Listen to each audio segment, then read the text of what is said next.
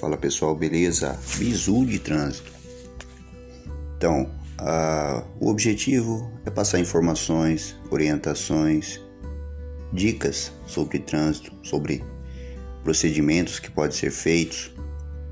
Quem nunca teve uma dúvida sobre o trânsito? Sobre um documento, sobre uma infração de trânsito? Então, foi por isso que criei o Bizu de Trânsito.